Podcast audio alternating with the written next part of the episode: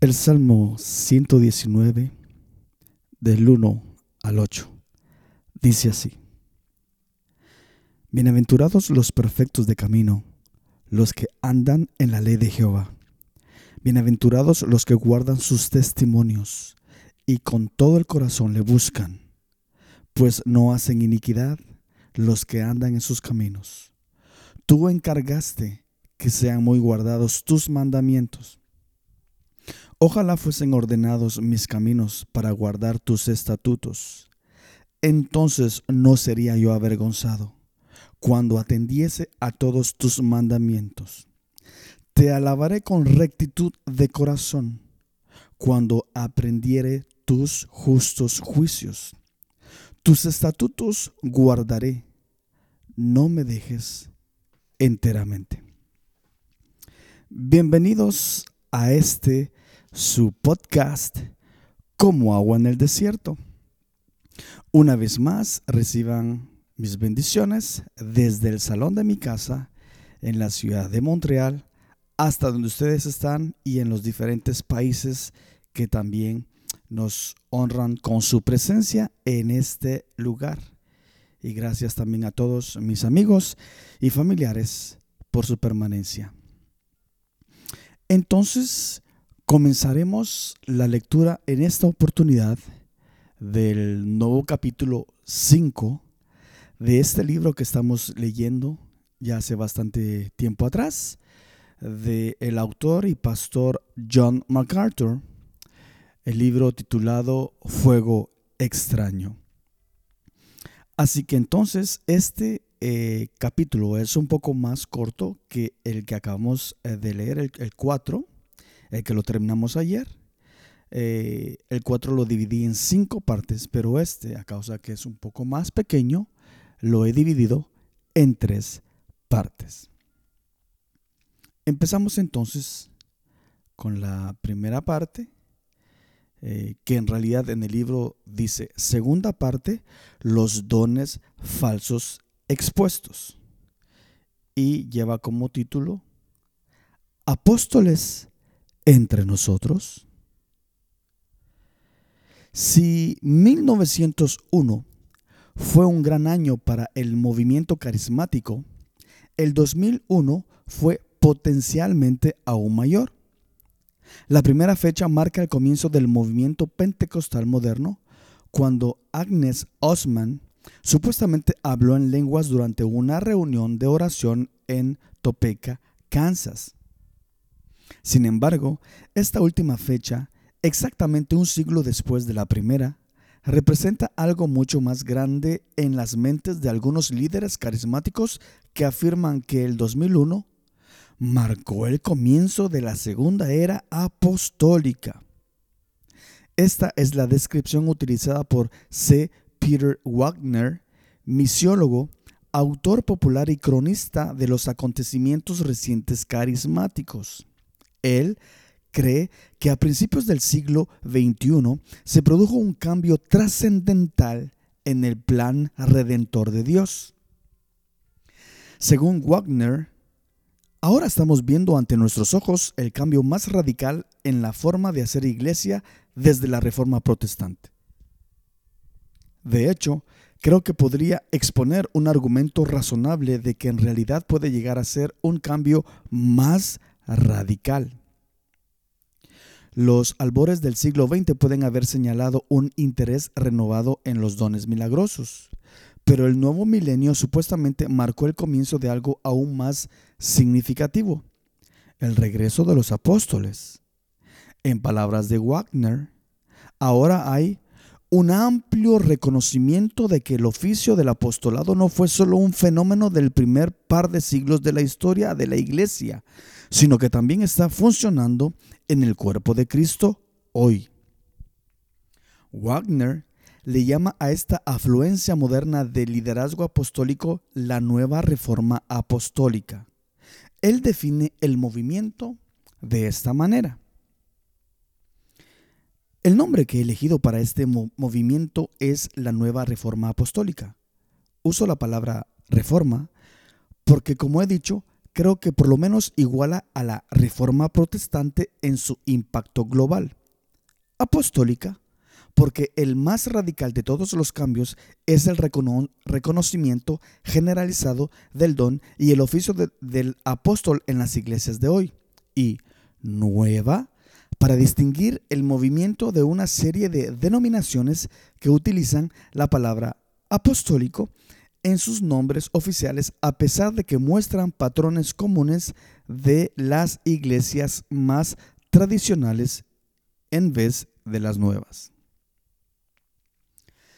Después de haber decidido que todavía hay apóstoles en la iglesia de hoy, basándose en un puñado de modernas profecías y un consenso de los panelistas en el Simposio Nacional de 1996 sobre la Iglesia Postdenominacional, organizado por el Seminario Teológico Fuller, Wagner se ha embarcado desde entonces en la misión de ver que el oficio apostólico sea plenamente aceptado por la iglesia contemporánea.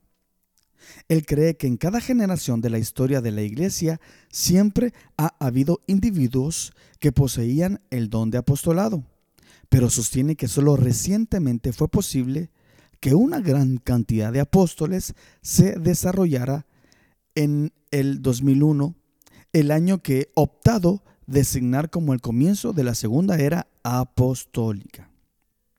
Según Wagner, los cristianos contemporáneos pueden comenzar a acercarse a la vitalidad espiritual y el poder de la iglesia del primer siglo solo si reconocemos, aceptamos, recibimos y ministramos todos los dones espirituales, incluyendo el don del apostolado. Históricamente, el nombre apóstol Pedro se ha reservado para un solo individuo, Simón Pedro, el líder reconocido de los doce discípulos, cuyo ministerio apostólico se ofrece en Hechos de 1 al 12. Sin embargo, en la nueva reforma apostólica, este nombre ha sido adoptado por nadie más que el mismo Peter Wagner. Wagner comenzó a reconocer su apostolado en 1995 cuando dos profetisas declararon que había recibido una unción apostólica. En 1998, su llamado apostólico fue confirmado por una palabra profética en una conferencia en Dallas. Él narra las circunstancias un tanto extrañas que rodean este caso. Me hallaba sentado en la primera fila, cuando de una u otra manera me encontré de rodillas en la plataforma con Jim Stevens de Christian International, que se preparaba para profetizar sobre mí en público. Todavía no sé cómo llegué ahí. Levanté la vista y ahí estaba Charles Doolittle, uno de nuestros intercesores reconocidos de pie junto a mí. Charles era oficial de la policía de Glendale, California, un afroamericano musculoso y de casi dos metros de estatura, con un aspecto agresivo en su rostro y que sostenía una enorme espada como de un metro por encima de mi cabeza. Rápidamente decidí que mejor me portaba bien y escuchaba con atención a lo que Jim Stevens tenía que decir. He considerado desde entonces que este momento fue mi ordenación profética como apóstol. Poco tiempo después, y como prueba de su ordenación apostólica, Wagner afirma haber terminado con la enfermedad conocida como el mal de las vacas locas en Europa, en sus propias palabras. Sabía que Dios quería que tomara la autoridad apostólica que me había dado y decretara de una vez por todas que la enfermedad de las vacas locas llegaría a su fin en Europa y el Reino Unido, lo cual hice. Esto fue el primero de octubre del 2001. Un mes más tarde, un amigo mío me envió un artículo de un periódico de Inglaterra diciendo que la epidemia se había contenido y que el último caso de la enfermedad de las vacas locas había sido el 30 de septiembre del 2001, el día antes del decreto apostólico.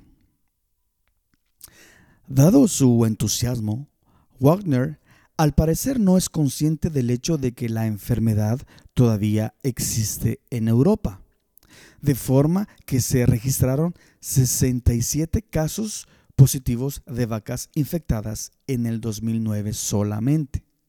Si bien es cierto que los esfuerzos de control agresivos por parte de los gobiernos europeos han frenado de modo significativo la epidemia de las vacas locas, la idea de que la declaración apostólica de Wagner terminó con la enfermedad es evidentemente falsa. En el año 2000, Wagner comenzó a dirigir la recién formada Coalición Internacional de Apóstoles con él como apóstol presidente, un cargo que ocupó hasta el 2009, cuando cambió su título a Presidente Apóstol Emérito. Según el historiador pentecostal Vincent Sinan, cuando comenzó la coalición, los nuevos apóstoles podían unirse y pagar 69 dólares al mes como cuota de membresía. El mismo Sinan fue invitado por Wagner a unirse, pero declinó. Como Sinan explica, no me considero apóstol. Le escribí que por 69 dólares al mes no podía darme lujo de serlo. Las tasas de afiliación a finales del 2012 variaron ligeramente, dependiendo del país de residencia del apóstol. La tarifa base es de 350 dólares para los apóstoles internacionales. El costo para los apóstoles que viven en América del Norte comienza en 450 dólares por año o 650 para los apóstoles casados, lo que significa, al parecer, un equipo de marido y mujer, en el que ambos se consideran a sí mismos apóstoles. Los estadounidenses nativos, apóstoles de la primera nación, podrían unirse por la misma tarifa que un apóstol internacional. En un intento por organizar el nuevo movimiento apostólico, Wagner delimita dos categorías principales de apóstol junto con varias subcategorías. Los apóstoles verticales sirven como líderes de los distintos ministerios o redes ministeriales, mientras que los apóstoles horizontales ayudan a reunir a los líderes de igual nivel para diversos fines. Wagner sugiere que Pedro y Pablo fueron, ejemplos de apóstoles verticales en el Nuevo Testamento debido a la naturaleza de sus respectivos ministerios y a las redes de la iglesia que cayeron bajo el cuidado de su pastorado. Por el contrario, Santiago, el hermano de nuestro Señor, fue un ejemplo de un apóstol horizontal, ya que reunió con éxito a los otros apóstoles en el concilio de Jerusalén. Las categorías apostólicas incluyen miembro de un equipo apostólico, funcional, eclesiástico, apóstoles congregacionales, apóstoles de convocatoria, embajadores, movilizadores y territoriales, apóstoles del mercado y apóstoles por llamado. Busque en el Nuevo Testamento cualquiera de estas denominaciones y descubrirá rápidamente que no están ahí. Sin embargo, la nueva reforma apostólica está ganando terreno rápidamente en el seno de la corriente principal de las iglesias carismáticas y de la tercera ola. Como un autor explica, es una creencia característica de tales iglesias nuevas que el Espíritu Santo está restaurando actualmente los cinco ministerios de Efesios 4:11 apóstoles, profetas, evangelistas, pastores y maestros. Sin embargo, la atención se centra en los ministerios de apóstol y profeta, porque el mundo evangélico ya estaba acostumbrado a los ministerios del evangelista, pastor y maestro. Wagner se complace en el hecho de que el nuevo movimiento apostólico es parte del, segundo, del segmento de más rápido crecimiento del cristianismo viéndolo como un signo de la afirmación divina. En base a este crecimiento, Wagner sostiene que un cambio enorme y fundamental está teniendo lugar dentro de la iglesia. Uno que compara con la transición del antiguo pacto al nuevo pacto. Él va tan lejos como para comparar la nueva reforma apostólica a los odres nuevos del nuevo pacto diciendo, hoy hemos entrado en otro odre nuevo, al que yo llamo la segunda era apostólica. Los cambios radicales en la forma de hacer iglesia no se encuentran al doblar de la esquina, ya están aquí con nosotros. Los que refutan la nueva reforma apostólica son, en opinión de Wagner, como los fariseos. En vez de aclamar y bendecir el nuevo odre, lo rechazan. Él afirma, además, que los que se oponen a su nuevo movimiento están bajo la influencia, de, influencia demoníaca. Satanás intenta impedir los nuevos tiempos y las estaciones de Dios enviando espíritus demoníacos del mal a trabajar sobre todo en nuestras mentes. Si tienen éxito, empezamos a pensar mal de los nuevos odres que Dios desea desarrollar. Por lo tanto, cualquier persona que está en desacuerdo con las premisas de Wagner, que él y otros líderes carismáticos modernos son apóstoles, resultan catalogadas de legalistas, demonizadas o simplemente tienen demasiado miedo para abrazar una nueva era radical en la historia de la iglesia. Reforma o deformación. A pesar de los ataques ad hominem, ya es hora de que alguien exponga la nueva reforma apostólica como lo que realmente es, un fraude. Es difícil exagerar la mezcla de arrogancia descarada e ignorancia bíblica que impregna la nueva reforma apostólica.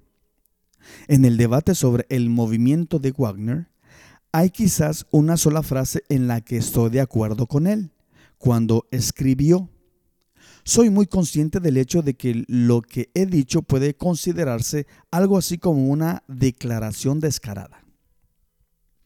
Eso sería decir poco. Reclamar la unción apostólica no solo es el colmo de la presunción orgullosa, también es una farsa completa. Vincent Sinan, él mismo un ávido partidario del pentecostalismo, está en lo correcto al temerle al nuevo movimiento de Wagner.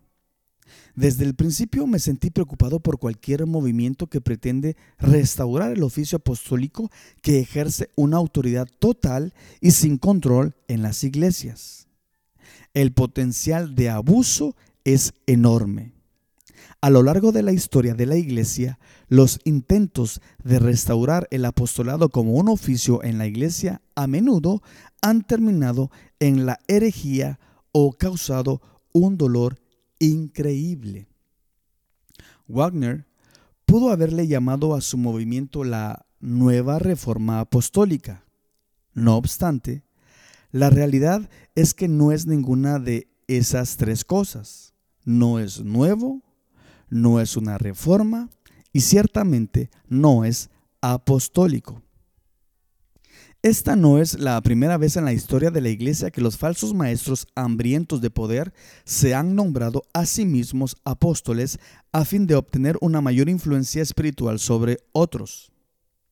Los falsos apóstoles eran frecuentes incluso en los tiempos del Nuevo Testamento cuando Pablo los denunció como obreros fraudulentos que se disfrazan como apóstoles de Cristo. Y no es maravilla, porque el mismo Satanás se disfraza como ángel de luz. Segunda de Corintios 11, 13 al 14. En la Edad Media, el papado católico romano se convirtió en un sistema autocrático, corrupto, abusivo y totalitario reclamando la autoridad apostólica a través de una supuesta línea de sucesos que se remontaba hasta Pedro. Incluso en el siglo XX, Wagner reconoce que los segmentos anteriores del movimiento carismático han intentado revivir el ministerio apostólico. Peter Hawken examina varios de esos grupos anteriores. Al comienzo del movimiento pentecostal, algunos grupos habían proclamado la restauración de los apóstoles y profetas, en particular la Iglesia Apostólica formada en Gales en 1916, que luego institucionalizó tales ministerios. Estos ministerios, rechazados por la mayoría de las iglesias pentecostales, reaparecieron en el movimiento de la lluvia tardía que se originó en North Battleford, Saskatchewan, Canadá, en 1948. Los adherentes al movimiento de la lluvia tardía creían en la restauración de los ministerios de Efesios 4:11 lo cual posteriormente ejerció una influencia en el movimiento carismático emergente. Wagner ha tomado simplemente el énfasis apostólico de la teología de la lluvia tardía y lo ha incorporado a sus enseñanzas de la tercera ola. Por lo tanto, es inexacto llamarle nuevo a su movimiento contemporáneo. Igualmente engañoso es referirse al mismo como una reforma. En realidad, la reforma fue principalmente una reacción en contra de la autoridad apostólica autoproclamada del Papa. Por otra parte, el principio fundamental de la reforma fue un compromiso con la sola escritura, un concepto que es enfática y diametralmente opuesto a la opinión de Wagner. Después de definir el espíritu de la religión como demoníaco, Wagner argumenta que esto es lo que hace que los líderes religiosos no se centren en lo que el Espíritu está diciendo, tiempo presente, sino que en lo que el Espíritu dijo, tiempo pasado, en una época antigua. En otras palabras, según Wagner, los que miran solamente a lo que el Espíritu dijo en una época pasada o antigua, es decir, la Biblia, se encuentran bajo la influencia demoníaca los líderes de la Reforma se habrían burlado de tal noción y con razón. Ellos argumentaron que solo la escritura es la autoridad de todo lo que pertenece a la fe y la práctica. Segunda de Timoteo 3, 16 y 17. Por supuesto, la doctrina de la Reforma acerca de la sola escritura no deja lugar para las profecías imaginarias de los carismáticos modernos por lo que no es de extrañar que Wagner la rechace. Ya vimos en el capítulo 4 que él cuestiona abiertamente el cierre del canon bíblico. Por último, y más importante, la nueva reforma apostólica no es de ninguna manera apostólica. Esto se puede demostrar de manera sencilla y convincente teniendo en cuenta los requisitos bíblicos para los verdaderos apóstoles. Cuando se comparan con el criterio del Nuevo Testamento, los llamados apóstoles de la nueva reforma apostólica se exponen de inmediato como farsantes e hipócritas.